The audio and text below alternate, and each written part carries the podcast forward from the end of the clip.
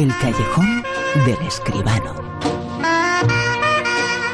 Como siempre, con José Manuel Escribano. Muy buenas, José Manuel. Buenas noches, Bruno, ¿qué tal? Quien lleva escuchándote muchos años eh, ya lo sabe, pero hoy además hay que volver a decirlo. Somos en defensores del cine que se hace en nuestro país, eh, porque hay cosas muy buenas, ¿eh? Naturalmente, Bruno, pero si es que es. Yo no digo que me canso de decirlo porque no me canso, ¿eh? pero realmente eh, es tan obvio. El cine español pues no es ni mejor ni peor que cualquier otra cine cualquier otra latitud. Tenemos nuestros medios, tenemos nuestra industria, que es la que es, pero la calidad de nuestros artistas pues está a la altura de los de cualquier otro país. El cine español tiene películas regulares y tiene películas estupendas, brillantes y obras maestras de vez en cuando. Ahora se acaba de estrenar una película española sobre historia. En España, historia reciente, historia que tenemos que tener eh, muy presente. La película se titula La sombra de la ley. Yo no me fío de los hombres que no tienen ideales. Tampoco te fíes de los que sí los tienen. Fin de semana sangriento en Barcelona. Señores, el tren de la MZA transportaba armas del ejército. El gobernador me ha exigido la detención inmediata de los autores del robo. Si no somos capaces de recuperar las armas en 72 horas, toda la ciudad se va a convertir en polvorín. Tengo una pulga en la camisa. ¿Quién cojones eres? Aníbal Uriarte. Esa historia ocurrió hace casi un siglo, ahora llega al cine con el protagonista absoluto de esta película, es uno de los actores españoles más en forma, Luis Tosar. Sin duda, sin duda, Bruno. La sombra de la ley, la película que ha dirigido Dani de la Torre, la ha producido Mercedes Gamero y Borja Pena. El guion es de Pachi Amezcua y los protagonistas, Luis Tosar, como dices, Michelle Jenner y Manolo Solo. Bueno, recordemos que hace unos años, en 2005, eh, Dani de la Torre nos sorprendió a todos, a crítica y al público, con su primera película, El Desconocido, que era un thriller original muy trepidante por las calles de La Coruña, que protagonizaba Luis Tosar. Y ahora repite con Luis Tosar, con el protagonista, en este repaso, bueno, pues a la historia de España. Sucede en Barcelona en 1921, es cuando empieza la película, que empieza precisamente, como acabamos de oír, con el asalto a un tren de mercancías. Eh, luego sabemos que lo que transporta son eh, cajas de armamento destinadas al ejército. Las sospechas recaen eh, de inmediato en los grupos anarquistas que en aquellos momentos provocaban atentados, incidentes y además huelgas en las fábricas y continuas alteraciones del orden. Y a su vez, el comisario jefe de la brigada criminal azuza a sus hombres y el inspector Rediu y su cuadrilla se ponen a la tarea. Y a ellos se une un sombrío policía llegado de Madrid para reforzar la búsqueda, que no parece mucho refuerzo, pero luego yo creo que vamos a ver que sí. Las pesquisas se dirigen en primer lugar a El Edén, cabaret regido por el varón, que es un equívoco personaje que se dice perteneciente a la nobleza europea y que alardea de conocer todos los rumores que circulan por la ciudad y de relacionarse con cuantos personajes tienen alguna importancia en los círculos del poder. Bueno, paralelamente la policía tiene que entendérselas los huelguistas cada vez más radicales y hasta las trabajadoras feministas que irrumpen en la acción exigiendo sus derechos. Todo ello junto anuncia, como decía el policía al que hemos oído en el tráiler, un clima de caos ciudadano y político que amenaza incluso la estabilidad de las altas esferas de la gobernación.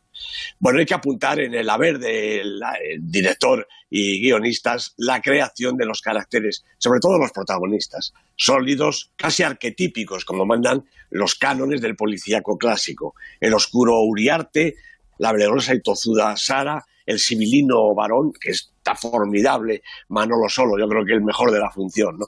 Y los villanos Rediu y el Tísico, un Ernesto Alterio que está temible en su composición. Todos ellos juntan un racimo de personajes que pueblan una ciudad inhóspita, nocturna, escenario de nocturnas, de conductas sospechosas, traiciones, amores nacientes y odios ancestrales, emboscadas y hasta tiroteos mortales impernándolo todo el malsano olor de la corrupción.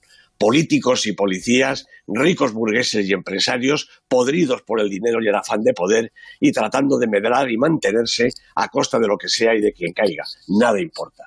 La película exhibe además un impresionante diseño de producción, técnicos y artísticos para rodar sin cortapisas y, evidentemente, ha aprovechado la ocasión. La sombra de la ley, la ambientación, escenarios, paisajes, atrezo, es impecable y en algunos aspectos, como el vestuario, da muestra de un intencionado estilo que remite al género de gángsteres al que la obra se apunta. Y el ritmo de la narración, aun siendo en algunos momentos desigual, transmite la potencia necesaria para que la atención del espectador nunca decaiga. Yo creo que es una apreciable muestra de un cine español de género, como digo. La sombra de la ley entre las candidatas a llevar a las salas a un buen número de aficionados, al género, a los intérpretes o al apunte histórico, o también, como decíamos al principio, eso que ya es tan escaso y tan difícil de conseguir. La sombra de la ley, así se titula. La película se acaba de estrenar, eh, película de cine español del que seguimos hablando. Y es que José Manuel, hay varios rodajes en marcha, varios rodajes eh, que se van a comenzar a celebrar, algunos que han acabado, el cine español sigue en marcha. Yo creo que sí, eso es muy buena señal. Mira, se está rodando La hija del ladrón, la ópera prima, que también es una buena noticia. Una directora que hace su primera película. También es la guionista de la película junto a Marshall Cebrián. Los actores son Greta Fernández y Eduard Fernández, que son el padre y la hija eh, la hija del ladrón del título, ¿no? Alex Moner también completa el reparto principal. Yo creo que Eduard Fernández estará encantado porque por fin ve a su hija Greta, que él dice que es una gran actriz, y yo me lo creo, en un papel protagonista en una película. La hija del ladrón está inspirada del cortometraje Sara a la fuga, que dirigió en su momento Belén Fugues. Es una coproducción de Oberón Cinematográfica y Betty Pruts. Este se está rodando, pero han terminado ya tras seis semanas de rodaje en Vergara, Irún, Ondarribia, Eibar, Pasaya y Cinealdea, Agur Echeveste, la película dirigida por Asier Altuna y Telmo Esnal, que viene 14 años después a continuar aquel Agur Echeveste, eh, contando con el mismo equipo artístico y técnico. Y de hecho, los actores Ramón Aguirre, Elena Irureta, Paco Sagarzazu, repiten en esta segunda parte y reconocen haberse reído mucho y haberse sentido muy cómodos. Yo creo que esto es lo principal para que después transmita en la película ese buen ambiente.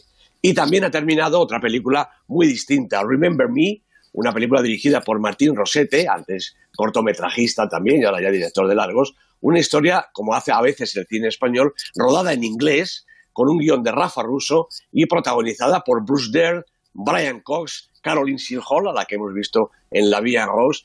El rodaje ha transcurrido en Madrid, Navarra, en Francia y en Los Ángeles. Remember Me es una producción mayoritariamente española de Tornado Films en la zona y Camel, pero con también coproducción americana y francesa. Otra de las maneras de hacer cine. Me parece que estos dos eh, rodajes son una muestra de cómo se está trabajando en España. Una película vasca, una película seguramente pequeña, de pequeño presupuesto, pero con amplísimas intenciones, y luego una película que apunta a lo internacional, rodada en inglés, con reparto eh, internacional y producida con, entre España, América y Francia. Vamos eh, con la gran lista, está en internet, el super10.com, ahí está toda la información y aquí hablamos sobre las eh, películas que se encuentran ahí en el Super 10.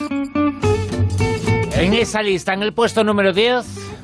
Bueno, pues tenemos el primer estreno de la semana y ya aviso que hay cuatro y también es una película española. En el puesto 10, Ola de Crímenes, de Gracia Querejeta, fetiche de toda la vida, Juana Acosta y un reparto femenino. Como digo, primera semana en el Super 10. 9.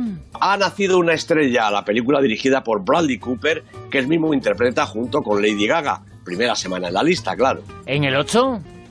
Tercer estreno, Venom, la película de Robert Fraser con Tom Hardy, con Michelle Williams y con Venom, el simbionte este que se mete dentro de las personas y forma unos escándalos realmente importantes. Película que va a tener por lo menos un mediano recorrido, seguro. En el 7. Aquí están Carmen y Lola, otra película española. Me encanta que haya subido dos puestos en su quinta semana la película de Arancha Echevarría con Zaira Romero, Rosy Rodríguez, una película realmente encantadora. 6.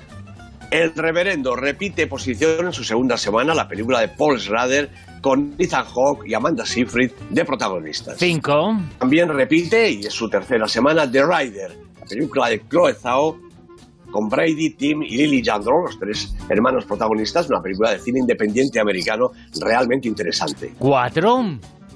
El Capitán, este es un registro completamente distinto, repite posición en el cuarto lugar en su tercera semana la película de Robert Schwenke con Matthew Bacher de protagonista. 3. Ha perdido, ha perdido el liderato, otra película española que estaba en el número uno, El Reino. la película de Rodrigo Sorogoyen ha caído del 1 al 3 en su segunda semana. Seguro que es por culpa de la taquilla, que se ha resentido en esta semana bastante. En el 2. Pues la última película española de la lista, que tiene muchas, todos lo saben, la película de Asgar Faradi, con Penélope Cruz, con Javier Bardem, un reparto sensacional, cuatro semanas en la lista y ha subido un puesto. Y en lo más alto, nuevo número uno.